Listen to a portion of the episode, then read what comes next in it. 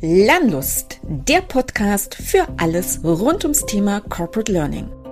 Wir sind Susanne Dube und Claudia Schütze und wir sind Learning Consultants bei der TTS. Schön, dass du heute dabei bist. Wie lernt man denn heute eigentlich an der Hochschule? Da fragst du die Richtigen. Also das ist nicht schlimm. Dann reiht ihr euch in all die Menschen ein, die ich schon gefragt habe, die es mir auch nicht beantworten konnten. Im Studium ist es für mich so explizit, ich darf Dinge nicht wissen und nachfragen und ja, darf eben lernen. Ich habe mich in der Vergangenheit nicht so gut als Alumni gemacht. Die Hochschulzeit lag weit hinter mir. Doch im letzten Jahr wurde mein Studiengang Kommunikationspsychologie in Görlitz 25 Jahre alt.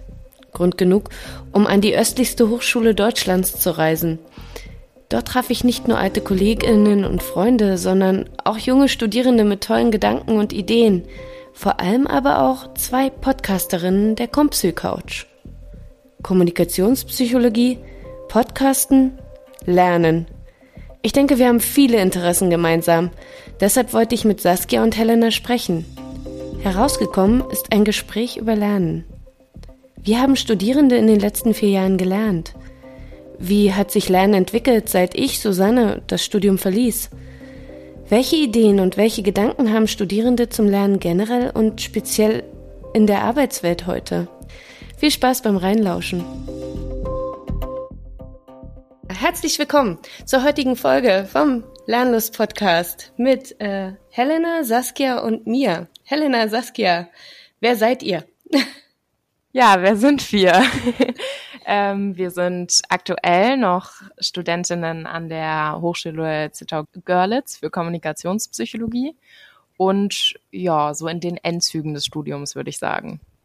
Mhm, genau, wir haben Susanne auf äh, einer Tagung letztens kennengelernt und äh, ja, weil wir auch einen kleinen hochschulinternen Podcast haben, sind wir da äh, aufeinander zugekommen.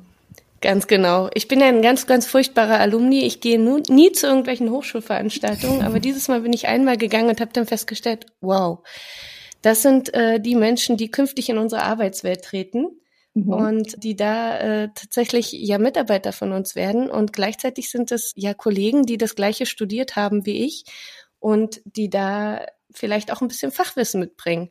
Das heißt, deswegen habe ich euch dazu geholt. Und wenn ich jetzt aber sage, dass äh, ihr jemand seid, mit dem ich auch so fachlich sprechen kann, nur weil wir das gleiche studiert haben, würde ich euch mal fragen, was habt ihr eigentlich mit dem Thema Lernen zu tun? Ähm, zum einen hatten wir auch pädagogische Psychologie und ähm, ja, die, also, oder ich kann für mich sprechen, meine Bachelorarbeit geht auch um Lernen, deswegen Spannend. Ähm, ja. ähm, deswegen ist es auf jeden Fall ein wichtiges Thema für mich. Natürlich äh, im Vergleich zu anderen noch am Anfang, aber ja, pädagogische Psychologie, glaube ich, mein Lieblingsmodul in der Uni gewesen. Okay. Das heißt, du, Saskia, sagst, das ist so ein bisschen deine Passion, dann habe ich ja genau die richtige. Mhm. Meine Fragen da, wie ist es denn bei dir, Helena? Mhm. Ich würde sagen, dass wir mit dem Thema aktuell noch zu tun haben, weil wir noch ganz viel im Lernen sind. Also mhm. Studium gehört für mich so in dieser akademischen Laufbahn, die man eben durchläuft, von der Grundschule über Gymnasium bis hin eben zum Studium oder zur Ausbildung. Ähm, da gehört es auf jeden Fall noch dazu.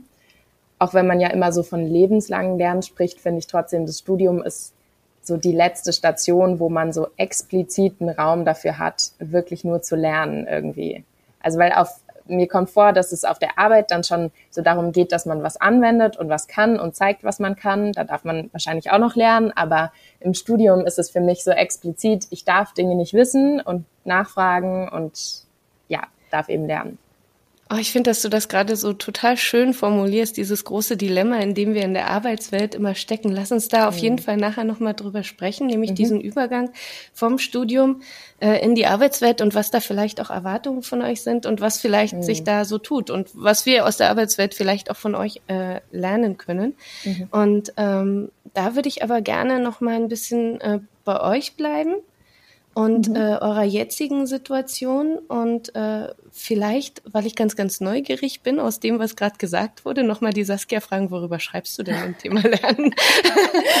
ähm, genau, also meine Bachelorarbeit hat jetzt noch keinen konkreten Namen, aber es geht im Prinzip das, darum, dass ich äh, Lernmaterial erstelle und da verschiedene Gestaltungsprinzipien, also Designprinzipien nach äh, äh, Richard E. Meyer ausprobiere und die sozusagen gegeneinander teste und am Ende schaue, welches Lernmaterial, beziehungsweise ich werde ein Lernvideo auch erstellen, äh, zu mehr Lernerfolg und Motivation führt. Spannend. Wenn du das hast, gib's mir zum Lesen. Bin ich ganz, ganz neugierig drauf. Und wird jetzt mal dick Werbung in der Welt machen. Wenn es euch auch interessiert, dann meldet euch mal bitte bei uns beim Lernen des Podcasts. Ich stelle gerne den Kontakt her. so für all die Neugierigen da draußen zu diesem Thema.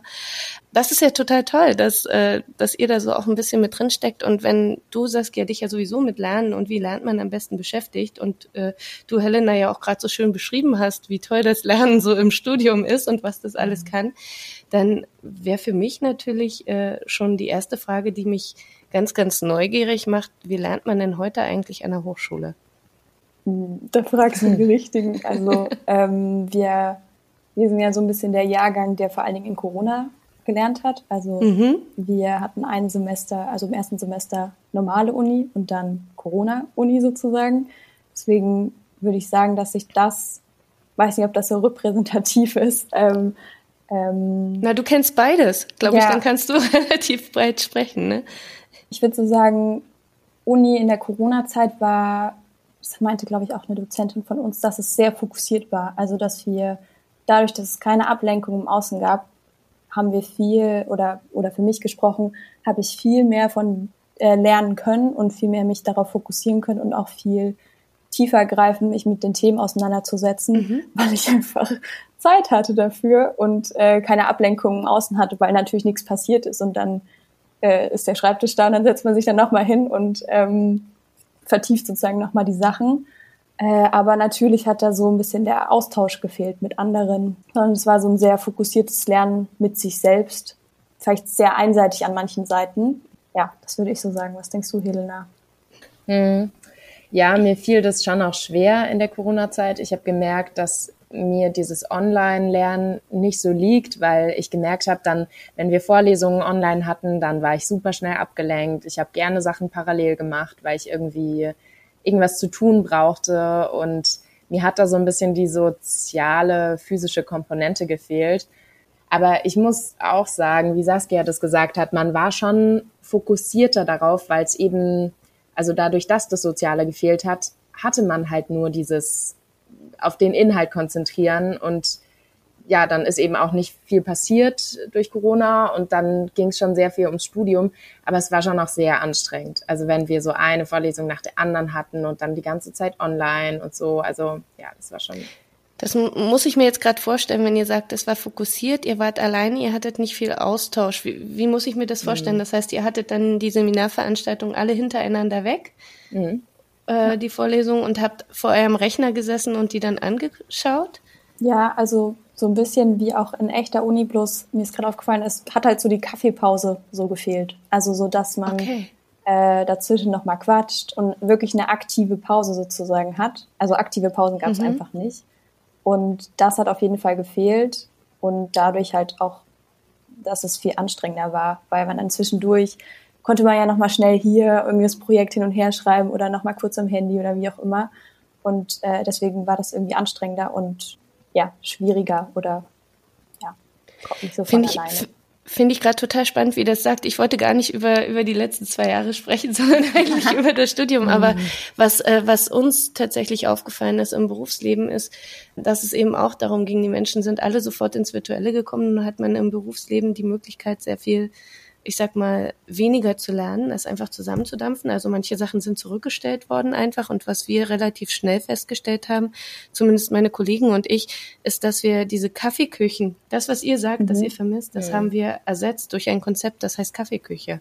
Das mhm. heißt, wir haben dann äh, kürzere Sessions angeboten und haben dann tatsächlich gesagt, und dann treffen wir uns nachmittags nochmal und dann quatscht ihr einfach miteinander über das Thema, was ihr so reden würdet, weil natürlich in den Kaffeeküchen immer ähm, die meisten Informationen kommen. Aber wie habt ihr das denn für euch privat gehalten? Habt ihr denn trotzdem sowas wie Lerngruppen gehabt oder äh, euch nochmal mit anderen äh, Kommilitonen zusammengetroffen oder ähnliches, so wie ich mir das aus meinem Studium noch vorstelle? Wir saßen immer zusammen, typischerweise beim Wein, das habt ihr dann vielleicht nicht gemacht, aber oder vielleicht hattet ihr den Wein auch irgendwie vom Monitor, das weiß ich nicht.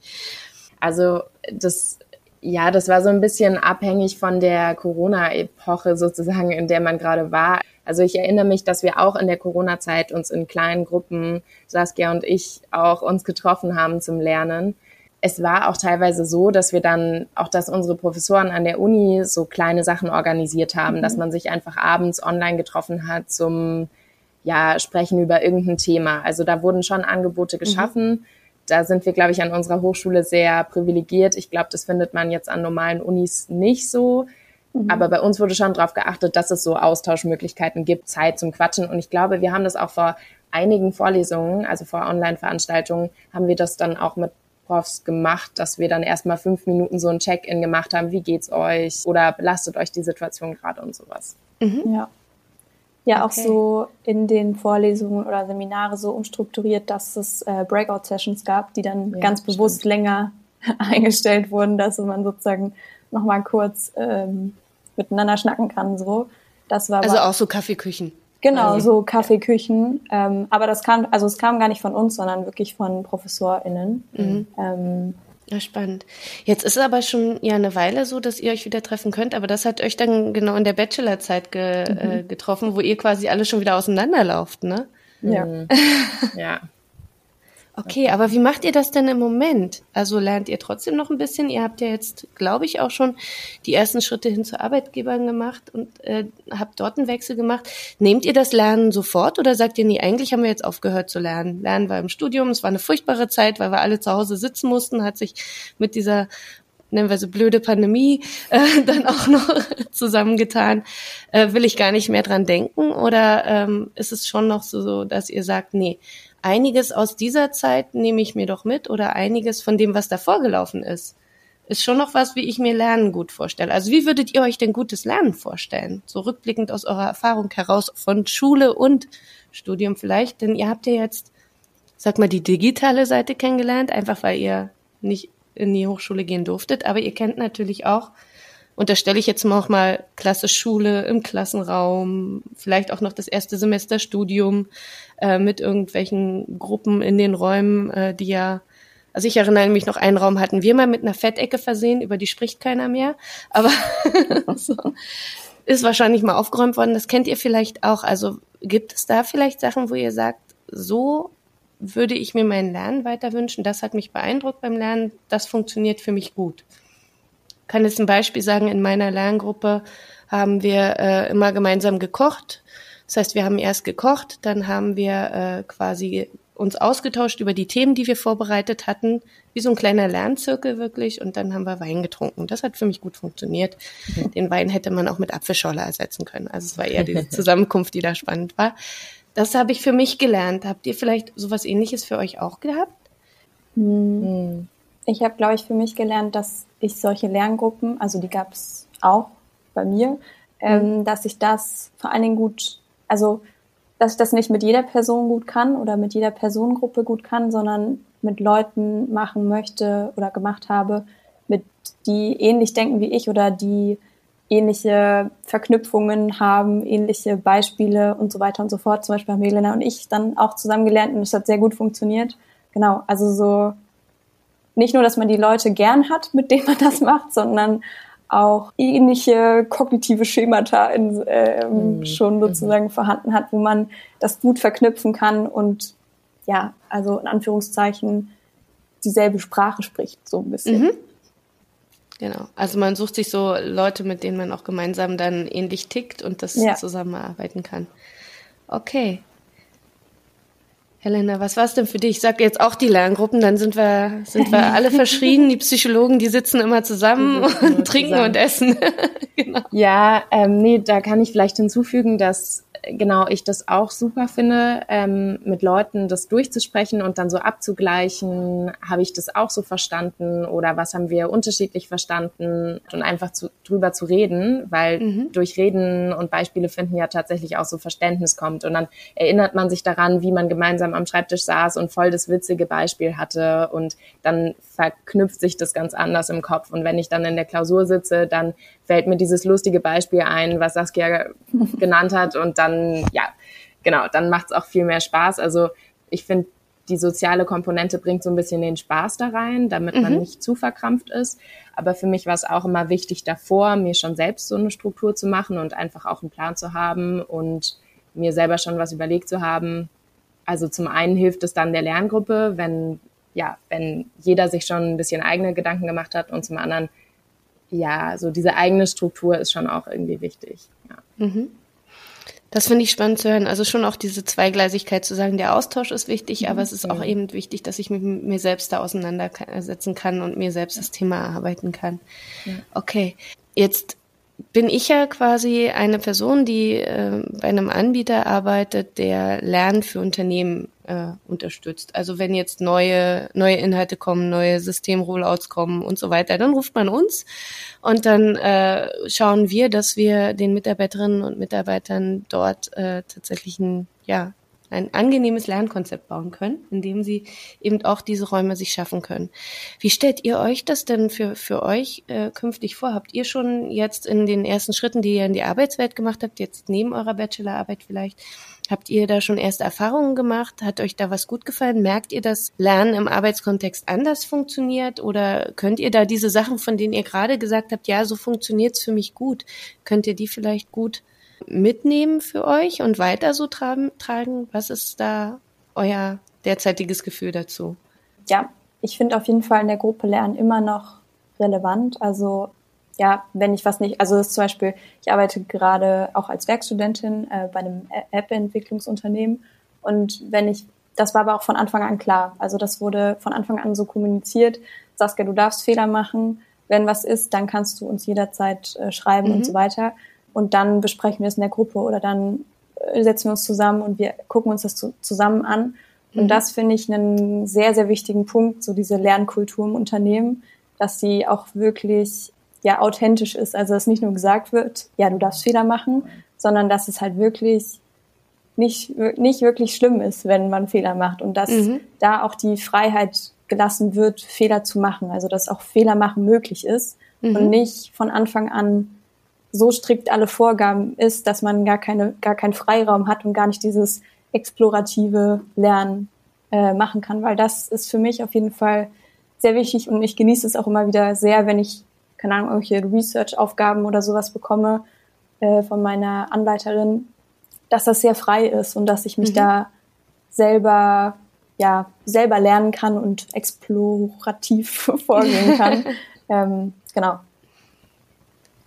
Spannend. Und Helena, du nickst ganz kräftig, das sehen jetzt unsere Zuhörer nicht, aber wie ist es denn bei dir? Ja, genau. Also ich habe meine erste richtige Arbeitserfahrung so im Praktikum gemacht, was jetzt vor, naja, ungefähr einem Jahr habe ich das angefangen. Und da habe ich auch auf jeden Fall gemerkt, was ich gar nicht so gedacht hätte, dass ich enorm darauf angewiesen bin, immer mal wieder so im Team zu arbeiten, also immer mal wieder Zeiten zu haben, wo ich auch wirklich mit Leuten zusammenarbeite, weil es während meines Praktikums die meiste Zeit ich eigentlich Dinge alleine gemacht habe und mich das so gelangweilt hat und mir so gefehlt hat, dieser Austausch. Und das ging einfach, glaube ich, nicht anders in dem mhm. Unternehmen. Also da waren einfach die Ressourcen nicht da. Das kann ich auch total nachvollziehen. Das ist eben nicht immer einzubauen, aber das wäre was, was mir in Zukunft voll wichtig wäre, dass ich so im Team bin. Vielleicht auch, um von den anderen zu lernen, vor allen Dingen, wenn man am Anfang, also wenn man neu dabei ist, weil man dann ja ganz vieles noch nicht weiß und ich dann sehr unsicher war und ich mir dann irgendwie gerne von anderen sowas abgeschaut hätte oder nochmal mehr Erklärungen bekommen hätte. Und ich glaube, das wäre auch sowas, was ich mir so von meinem zukünftigen Arbeitgeber wünschen würde, dass ich so eine gute Einführung habe, also vielleicht eine Person, die ich begleiten darf oder die mich begleitet und die mir immer mal wieder so Tipps gibt und nicht nur so einen Tag, so hier lernst du die Firma kennen und so mhm. läuft, sondern halt vielleicht über so eine Zeit lang, dass ich die Person dann begleiten kann und mir dann halt wirklich auch so Sachen abschauen kann, weil manche Sachen kann man halt nicht innerhalb von einer Stunde erzählen, so läuft sie, sondern die muss man eben beobachten und ja, ich mhm. glaube, sowas würde ich mir wünschen. Oh, da, äh, eure Antworten triggern bei mir gleich zwei Punkte an. Ich hatte vor kurzem ein, äh, ein Gespräch mit einem lieben Kollegen von mir, der eben gesagt hat, eigentlich finde ich das total seltsam. Ich erwarte von deinen äh, beiden Gästinnen, dass wenn die mit dir sprechen, dass sie äh, sicherlich auch zu dem Punkt kommen werden, wo sie sagen, sie wollen miteinander reden, lernen, entdecken, äh, ein Thema für sich erarbeiten. All diese, diese Sachen, die man im Studium ja hat, dass man sich selbst in Themen reingräbt. Mhm. Und jetzt kommen wir als Lernanbieter und versuchen den Leuten das immer ein angenehmes Häppchen zu machen äh, und schön aufzubereiten in äh, tollen WBTs, in tollen Lernkonzepten, die wir ihnen bringen und machen es komplett anders eigentlich wie in der Grundschule. Würdet ihr also ich habe dann geantwortet, ich kann euch ja sagen, was ich dann gesagt habe. Ich habe gesagt, ja, im, äh, im Business ist es so, wir stehen vor der Herausforderung, dass wir nicht so viel Zeit haben. Und das hast du, Helena, glaube ich, jetzt gerade so auch ein bisschen an, mhm, angetriggert, dieses Thema, naja, vielleicht braucht's da äh, viel Zeit oder nicht Zeit. Habt ihr eine Idee, wie man dieses Dilemma auflösen kann? Oder sagt ihr, nö, eigentlich, ach naja, wenn ich das in Häppchen zurück zurechtgeschnitten kriege, passt mir auch. Nehme ich auch. Ich brauche das andere nur ein bisschen. Wie steht ihr denn zu dieser Frage? Schwierig. Schwierig. Ähm, also ich habe auch so im Praktikum gemerkt, dass auf einmal wirklich diese Zeit nicht mehr da ist und dass, wenn es sozusagen auf der Arbeit nicht ausgefüllt wird, dieses Lernbedürfnis, sage ich mal so, dann brauche ich das woanders. Dann mhm. hole ich mir das irgendwie nach der Arbeit, aber trotzdem macht es ja jetzt nicht die Belastung vom Tag weg. Also Arbeit ist ja auch anstrengend und dann habe ich nicht mehr so viel Kraft, explorativ äh, mich weiterzubilden. Aber wie man das Dilemma löst, ich weiß es tatsächlich nicht. Vielleicht auch irgendwie beides. Und aber ich, ich weiß nicht, ich kann da andere Menschen nicht so gut einschätzen. Ich habe halt, ich merke halt bei mir gerade sehr doll das Bedürfnis, dass oder diese eigene Motivation, mich auch weiterzubilden und deswegen mache ich das auch nach der Arbeit oder während der Arbeit. Aber mhm. ich kann, ich meine, ich bin, habe jetzt auch kein Haus und Hof und keine Kinder. Ähm, so wenn sozusagen der, der Freizeitteil auch noch, also nicht mehr so viel, dass da nicht so viel Kapazität ist zum Lernen, dann sind es wahrscheinlich äh, kleinere Häppchen, die, die ja auch irgendwie funktionieren. Ja. Elena, was denkst du dazu? Mhm. Also du meinst jetzt für ja, für Menschen, die nebenbei noch lernen wollen, ob es da besser wäre, kleinere nee, Einheiten oder? Nee, tatsächlich äh, äh ist es bei mir so, ich habe die Erfahrung gemacht, dass äh, es in Unternehmen immer mal Sachen gibt, wo jemand etwas lernen muss. Also ich ja. habe in verschiedenen Kontexten ja, gearbeitet ja. und sei es äh, die äh, Mitarbeiterin im Supermarkt, die vielleicht irgendwelche äh, ja neuen Regaleinsortierungsvorgaben von Marketing lernen soll. Ne? Gemüse wird jetzt nicht mehr rechts rum gestapelt, sondern links rum. Oder sei es der äh, Mitarbeiter äh, im Büro oder auch im Werk, der am Computer sitzt und das, das System hat sich verändert, mhm. äh, der da drin ist. Oder seien es die Mitarbeiter, die gerade in dem Wandel sind, der vielleicht von einer äh, prozessgesteuerten Struktur äh, hin zu ganz agilen Arbeitsweisen äh, sich bewegt, also wo tatsächlich ein Change drin ist und alle lernen mhm. müssen. Mhm. All diese Menschen müssen ja ähm, sich neuen Situationen stellen und können die eher schnell, eher langsam lernen. Jetzt weiß ich nicht, ob ich mhm. euch mit dieser Frage vielleicht überfordere, weil ihr diesen ganzen Erfahrungsschatz, den ich vielleicht aufgebaut habe, noch nicht habe, oder ob ihr zumindest eine Meinung dazu habt. Also ich habe immer diesen Gedanken, kriegt man das hin? Weil ähm, das Thema Zeit ist ein großes. Es hat mhm. übrigens noch keiner eine gute Antwort dafür gefunden, keine mhm. Sorge. so. Ich hatte ja. gehofft, dass ihr, dass ihr vielleicht jetzt so einen so einen frischen Gedanken habt, äh, ja. einen anderen. Ähm, wenn ihr den nicht habt, ist es nicht schlimm. Dann reiht ihr euch in all die Menschen ein, die ich schon gefragt habe, die es mir auch nicht beantworten konnten.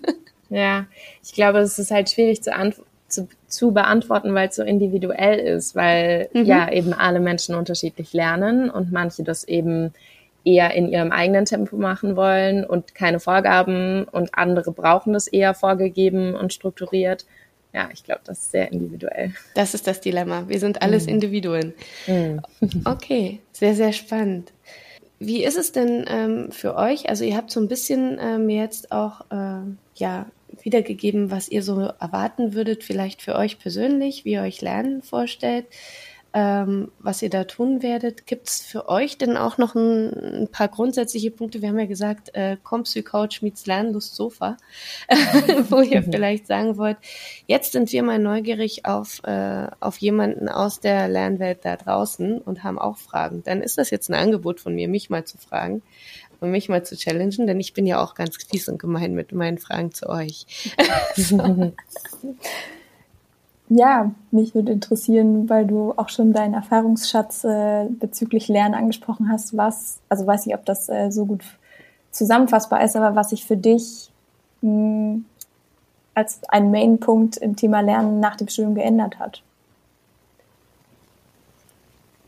Ja, tatsächlich ähm, ist das gar nicht so einfach, weil nach dem Studium ist bei mir schon so lange her, dass ich gar nicht so viel geändert hatte damals. Mhm. Also weil ich bin quasi rausgekommen aus dem Studium und das erste, was ich gemacht habe, ist, ich habe in einem Customer Service Center, also sagen wir Callcenter, ne, ähm, habe ich als Trainer gearbeitet und habe dort eigentlich sehr klassische Lehrveranstaltungen gemacht und habe dann ähm, ich hatte ja in meiner Diplomarbeit über CBTs und WBTs tatsächlich geschrieben und mhm. äh, quasi ja da eine Checkliste entwickelt, wie man sie bewerten kann. Die braucht man heute nicht mehr, weil Lernen hat sich wahnsinnig weiterentwickelt.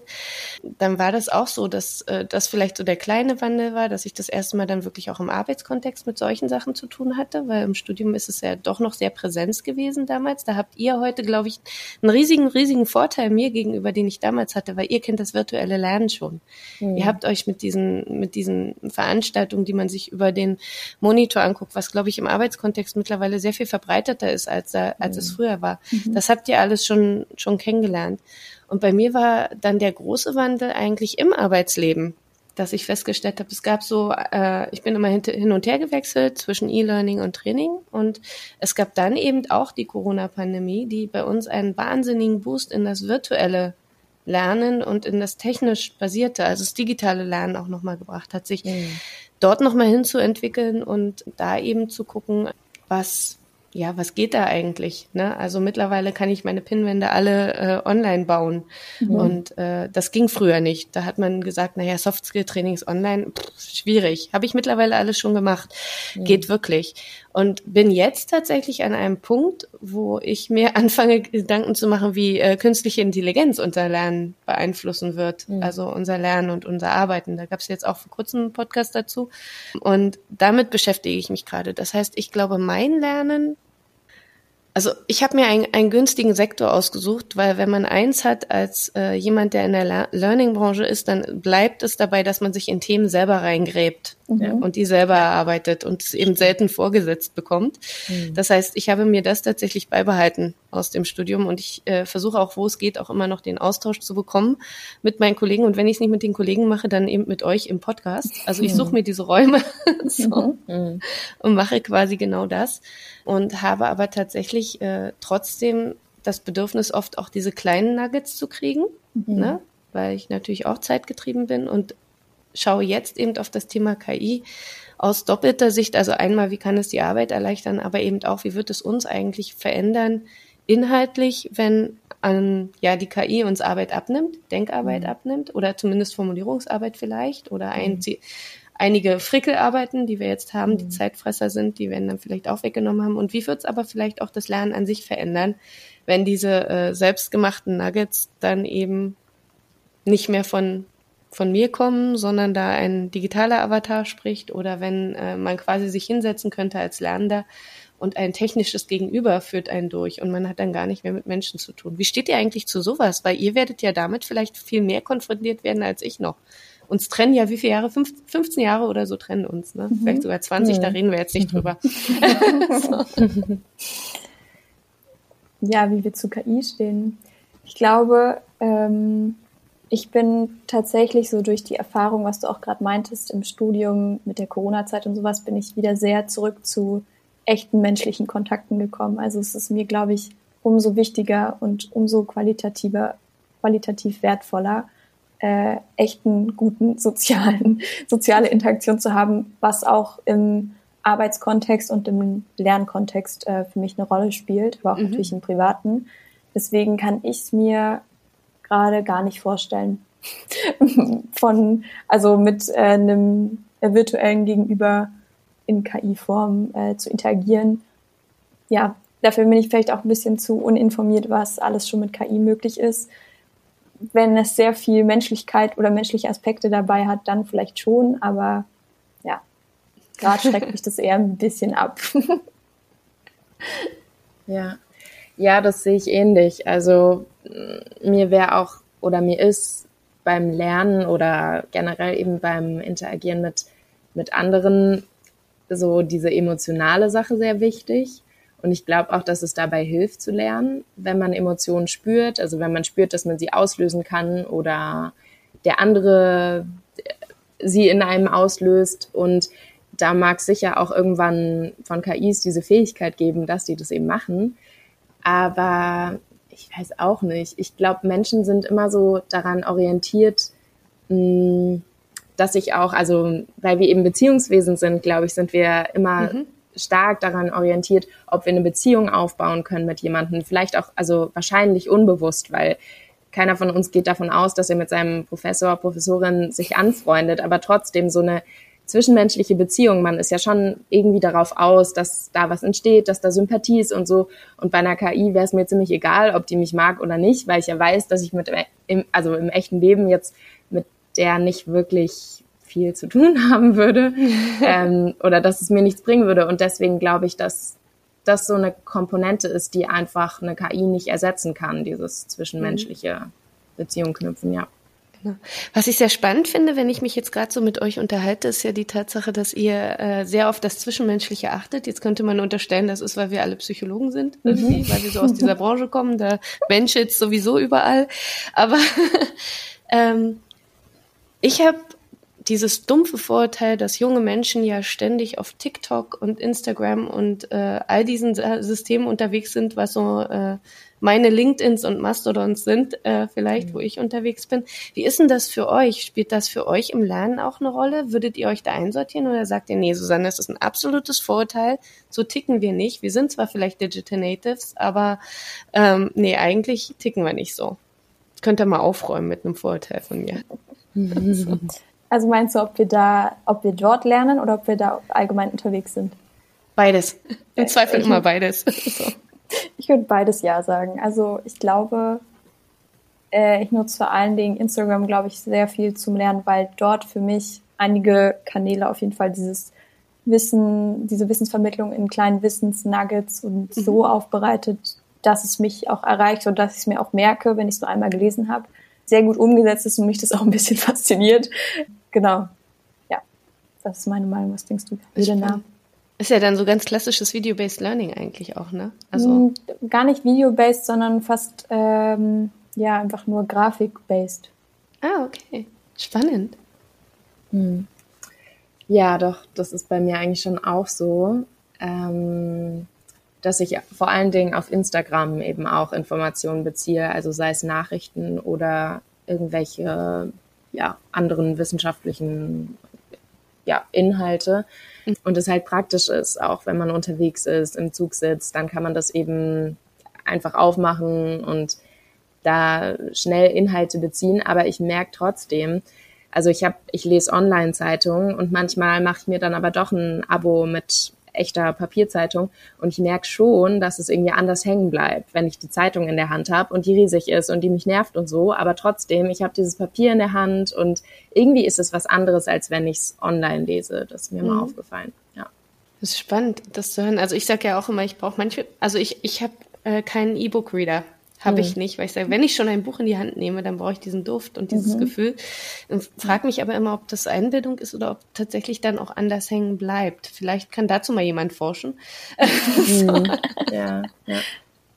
Das kommt aber bei dir nicht vor, Saskia, oder? Nein, leider nicht. Ich glaube irgendwie, dass es auch, also das ist ganz viel auch so Melancholie, die irgendwie, also die wir, glaube ich, alle so ein bisschen haben. So, man will sich nicht gänzlich davon lösen und hat vielleicht auch Angst davor, was kommt, wenn jetzt alles digital ist. Also Mhm. Ihr habt das ja vorhin auch nochmal so schön gesagt, das kommt mir jetzt gerade auch bei diesem Thema digital, nicht digital in, in den Sinn. Ihr habt gesagt, und das kann ich hundertprozentig nachvollziehen, äh, die Zeit, als wir zu Hause vorm Rechner saßen, die war irgendwie nicht so toll für uns. Da mhm. hat das Lernen auch nicht so viel Spaß gemacht. Würde es für euch in einer Welt, wo es wieder normal ist, dass man seine Freunde ganz normal draußen treffen kann, also ähm, wo man diese Möglichkeiten hat, im beruflichen Kontext oder im, im Lernkontext einen Unterschied machen, ob ich jetzt einen, äh, einen Menschen virtuell treffe und mich mit dem äh, austausche oder vor Ort treffe? Also macht es schon einen Unterschied inhaltlich? Könntet ihr beides euch vorstellen? Habt ihr klare Präferenzen oder sagt ihr, nee, eigentlich ist es mir dann jetzt auch heute egal? Also wir, wir haben uns ja in echt vielleicht gesehen, aber gar nicht so wahrgenommen. Wir kennen uns mhm. eigentlich nur remote. So. Mhm.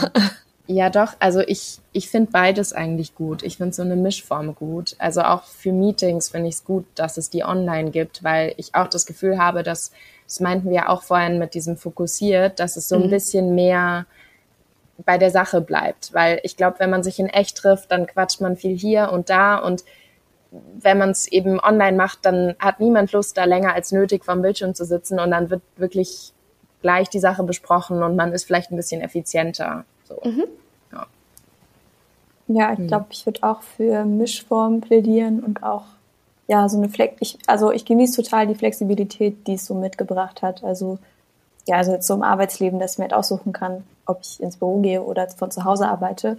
Mhm. Und das passt sehr gut für mich und ich würde mich auf jeden Fall auch dem anschließen, was Helena gesagt hat, mit dem ähm, fokussiert sein, aber dann trotzdem sich auch in wenn man jetzt länger zusammenarbeitet oder länger zusammen lernt, dass man sich dann auch in echt trifft, um so diese Beziehungsebene weiter auszubauen, um nochmal die Psychologin mit reinzubringen. Spannend. Okay.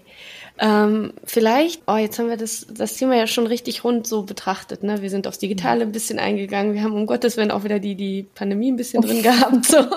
die mischt ja mal so mit. Ähm, wir haben über äh, großes Lernen, also exploratives Lernen gesprochen, wir haben über schnelle Nuggets gesprochen, also auch dieses sehr gezielte Lernen. Gibt es irgendein Thema, was euch vielleicht noch interessiert oder euch noch fehlt? Weil du das vorhin angesprochen hast mit so, welche Wünsche wir an unseren künftigen Arbeitgeber haben. Mhm, ähm, ja.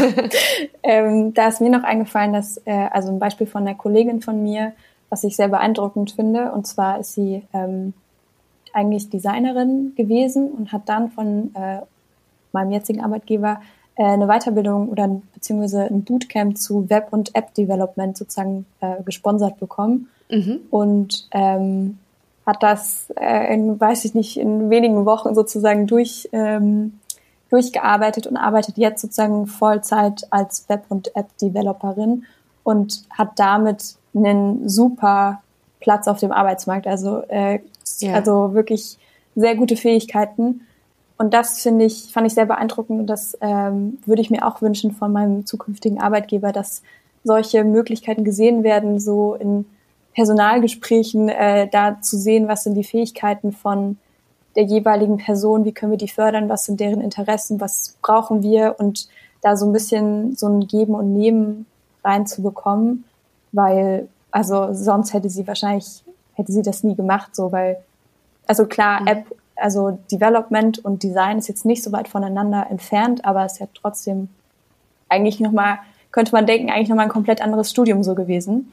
Und dass mhm. sie das sozusagen, während sie arbeitet, da nochmal so einen kompletten Shift reinbekommen hat, das finde ich sehr beeindruckend und auch ja, großes Vertrauen vom Arbeitgeber in sie. Und so dieses Gefühl stelle ich mir sehr schön vor.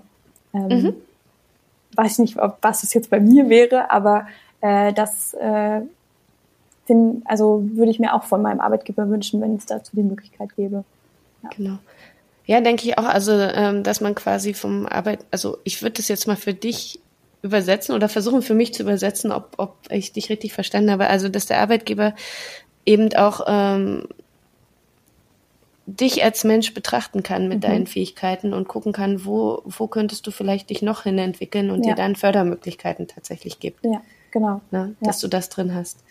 Das finde ich immer sehr, sehr spannend. Ähm, tatsächlich auch, dass äh, Mitarbeitende oder Mitarbeiterinnen und Mitarbeiter, dass sie das tatsächlich auch, auch sichtbar machen mhm. und sagen, und das ist eine, eine Welt, die ich mir wirklich wünsche, die ich mir wünsche, dass Arbeitgeber äh, tatsächlich es erkennen, was die Entwicklungspotenziale für ihre Mitarbeiterinnen und Mitarbeiter sind und dass die Mitarbeiterinnen und Mitarbeiter das aber auch zeigen mhm. ne, und sagen, da möchte ich hin. Und da braucht es gute gute Übermittler, gute Führungskräfte oder auch nicht Führungskräfte, gute Begleiter mhm, ähm, ja. im Arbeitskontext, die das sehen können. Da gibt's ja verschiedenste Strukturen heutzutage, die das machen können. Ja, Spannend. Ist ein schöner Wunsch. Mag ich.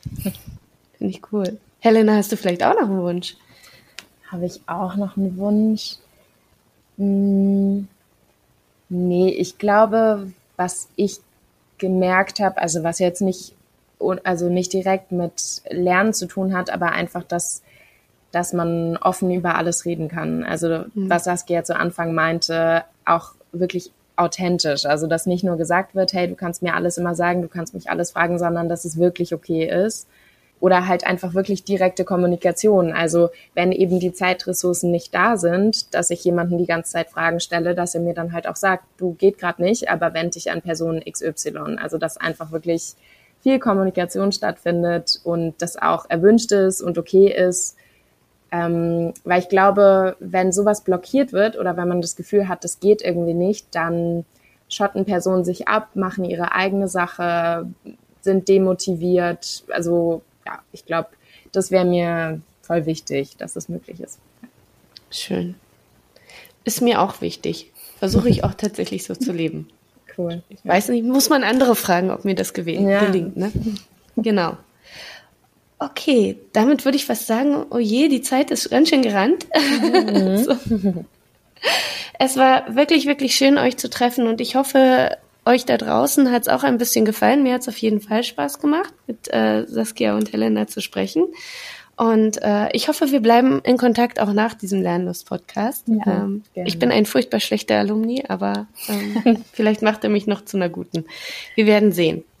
Dann würde ich sagen, vielen Dank und Danke dir. Tschüssi. Tschüss. Ciao. Übrigens, habt ihr uns schon abonniert? Das geht überall dort, wo ihr eure Podcasts am liebsten hört. Wir freuen uns auf euer Feedback und vor allem auf den Austausch mit euch. Wie ihr uns erreicht? Ihr könnt uns auf Podigy schreiben oder ihr folgt dem Lernlust Podcast auf Mastodon.